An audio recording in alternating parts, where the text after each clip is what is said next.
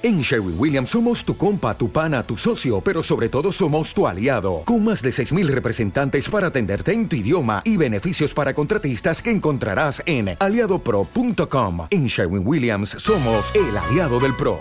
Evidentemente él no puede seguir cediendo porque esto ya es un chantaje, esto es el, el extorsionista que te llama todos los días y te pide algo pero, pero sí entiendo que tiene que ir con cautela, y, pero yo lo que esperaría es que este señor aprenda y que, no, es que de hecho debió haber aprendido cuando le pasó lo que le pasó con los estudiantes. No, no están infiltrados, son medularmente guerrilleros, son estratégicamente guerrilleros, son planeados por las guerrillas, por el ELN y por las FARC, que en este caso están articulados para eh, enredar el país, para generar una, una sensación de caos total.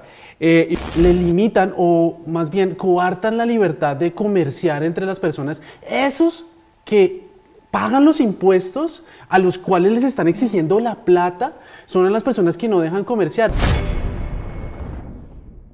Buenos días y bienvenidos de nuevo a un nuevo episodio de La Reacción, el análisis políticamente incorrecto de los hechos más importantes de la semana.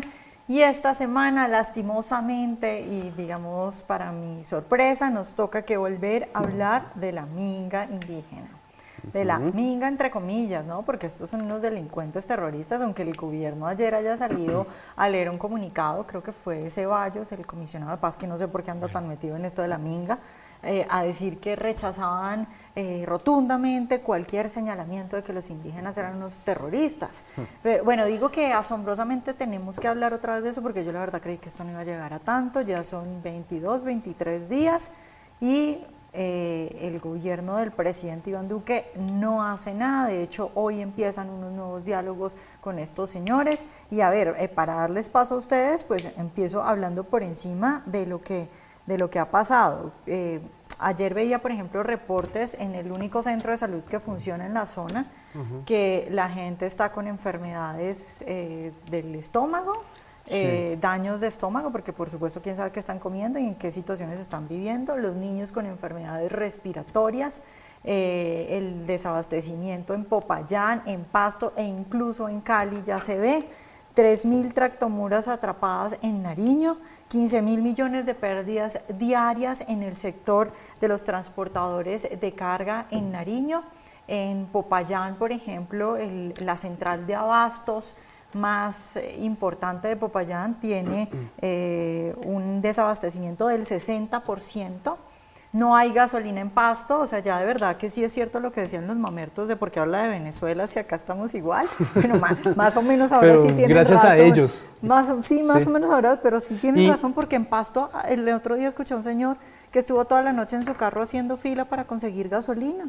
Sí, no, y es que la contradicción es esa, es que los indígenas están pidiendo 4 billones de pesos, están pidiendo más tierras, como 49 mil 100 hectáreas, están pidiendo viviendas y están pidiendo pues... Eh, cuando ellos son ellos mismos son las personas que no pagan impuestos o por lo menos no pagan impuestos dentro de sus tierras, son personas que además de eso le limitan o más bien coartan la libertad de comerciar entre las personas, esos que pagan los impuestos a los cuales les están exigiendo la plata son las personas que no dejan comerciar. Entonces, es esa contradicción que ellos... es eh, como, déjeme trabajar para ver si lo puedo mantener. Sí, pues si ya, ya, tenemos que mantenerlos a ustedes, entonces eh, al menos déjenos, pues por lo menos comerciar. Pero es que ni siquiera es eso. Entonces les, les dicen, le dicen los comerciantes, les ponen unas pérdidas de más o menos 1.200 millones de pesos.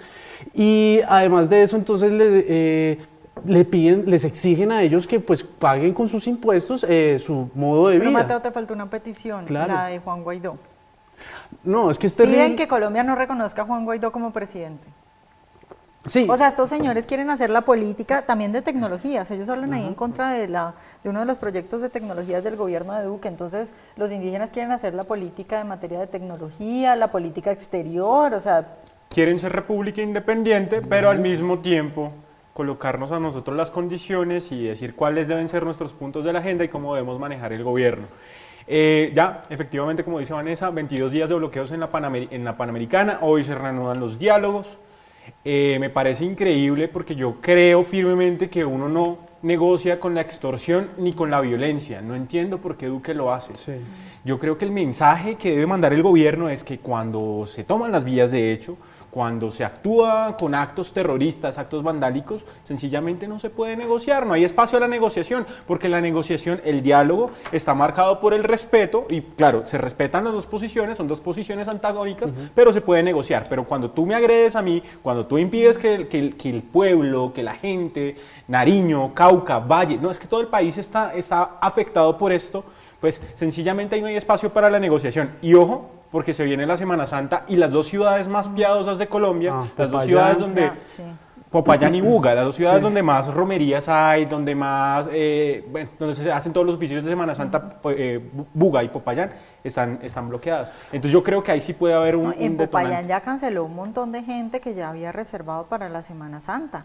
Entonces, por ejemplo, ayer veía a un señor que trabaja en una gasolinera diciendo que él era el único que había quedado empleado porque bueno, no hay gasolina, entonces a los otros, eh, esos señores pobres, porque es gente que gana muy poco, que está sin sueldo ahora y sin trabajo, o sea, es decir, estos indígenas tienen más derechos que ese señor que trabaja en la gasolinera. Y, no, y no solamente más derechos, es que hay que decirlo, ellos tienen más tierras. ¿Sí? es que ellos dicen, eh, los, los terratenientes son los que nos están quitando, nos están quitando las oportunidades. Ellos son los que tienen más tierras de, toda de todos los colombianos, según el Atlas de Distribución de la Propiedad Rural, que es una investigación que hizo la Universidad de los Andes, los privados, en, tierras, en tierras rurales los privados tienen el 39,7% de las tierras, los indígenas tienen el 27,6%, pero un segundo, tienen un poquito menos que nosotros, que los privados pues, pero... Eh, hay que pensar que los indígenas son, conforman el 4% de la población colombiana. Es decir, el 4% de la población tiene el 27,6% de la tierra rural. Y es tierra que no paga impuestos. Y es tierra que además de eso eh, vienen asignaciones de la, del sistema de participaciones. Y es la tierra más improductiva del país. Es la tierra más improductiva. Pero bueno, y es que es más, ¿por qué más tierra? Eh, es que creen que por tener más tierra ahí van a, van a ser más ricos. Por ejemplo, un ejemplo, eh, Japón tiene el 2% de su tierra es tierra fértil o tierra que puede ser explotada y es uno de los países más ricos del mundo. Es más, eh, otra cosa, ¿por qué los indígenas piden y piden y piden más? Pues porque todos se lo mecatean y, después, qué pena haber decir palabras coloquiales, pero todo se lo gastan, no hay inversión, no hay, no hay propiedad, no hay propiedad de esa misma tierra, por, por, lo que ya hemos dicho, la tierra es comunal, es tierra que no puede ser utilizada para garantías crediticias, entonces no hay inversión, no hay forma de comerciar la tierra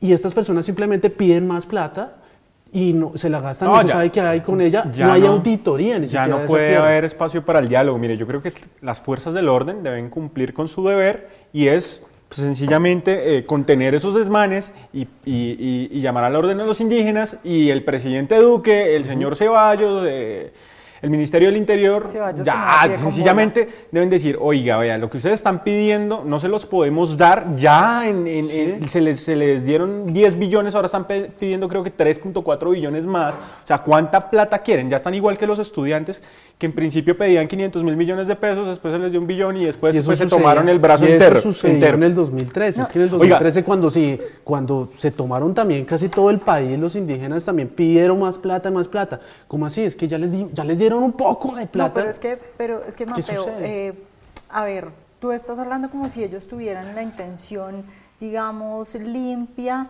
de querer conseguir más plata y más tierras porque quieren vivir mejor. Es el pensamiento idealista de que uno quiere pensar bien en las personas, obviamente pero uno no puede generalizar, debe haber indígenas que sí están buscando eso como en todo, pero cuando uno ya analiza, digamos, todas estas peticiones, como por ejemplo que están en contra eh, de la política del, Ministerio de las Tecnologías y que Colombia no reconozca a Juan Guaidó como presidente y esas peticiones... No, y, la, otra petición es, Vane, qué pena te interrumpo, la otra petición también era que no se podía, que no quieren que, se, que, que hayan aviones por encima de sus tierras. Ajá, También. Pero entonces ah, cuando, cuando todas esas eh, peticiones se alinean también con las peticiones de los estudiantes y cuando ya es evidente que no es una cosa solo de ellos, entonces ya uno empieza a decir, estos son cocaleros que quieren su, su cultivo o que están detrás manejados por las FARC y que necesitan sus cultivos de coca y bueno, es, ese territorio es, es un territorio usado para los cultivos y para las rutas y todo esto. Entonces, eh, pues lo que dijo el ministro de Defensa de que estaban infiltradas por los guerrilleros. No, eso no, hay, no hay duda. Es, evidente. No, yo creo que, que, estos paros son más bien, no, no, están infiltrados, son medularmente guerrilleros, son estratégicamente guerrilleros, son planeados por las guerrillas, por el ELN y por las FARC, que en este caso están articulados para eh, enredar el país, para generar una, una sensación de caos total.